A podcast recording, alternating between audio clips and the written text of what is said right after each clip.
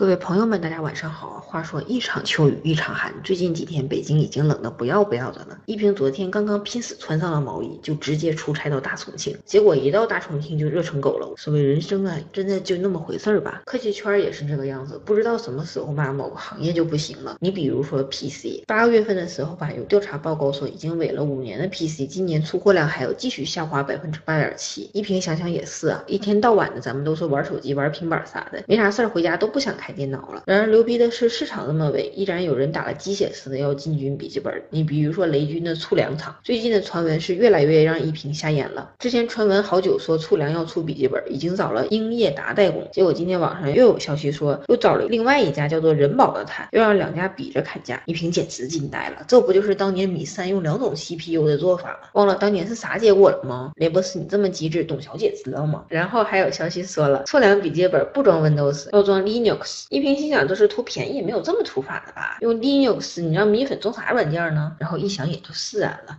可以用基于 Linux 的安卓米 UI 嘛，在笔记本上装各种手机应用，所谓万物基于米 UI，妥妥的。还有消息说粗粮笔记本要配十五寸屏，售价三千元。一瓶就不知道说什么，毕竟这么多年，从手机到平板到电视，我们已经明白，雷布斯总能用低到丧心病狂的价格和质量，嗯，满足大家的。虽然不知道这货大概什么时候上市，一平表示咱们发布会可不可以不要再请郑恺了，实在是不想再听各种黄段子了。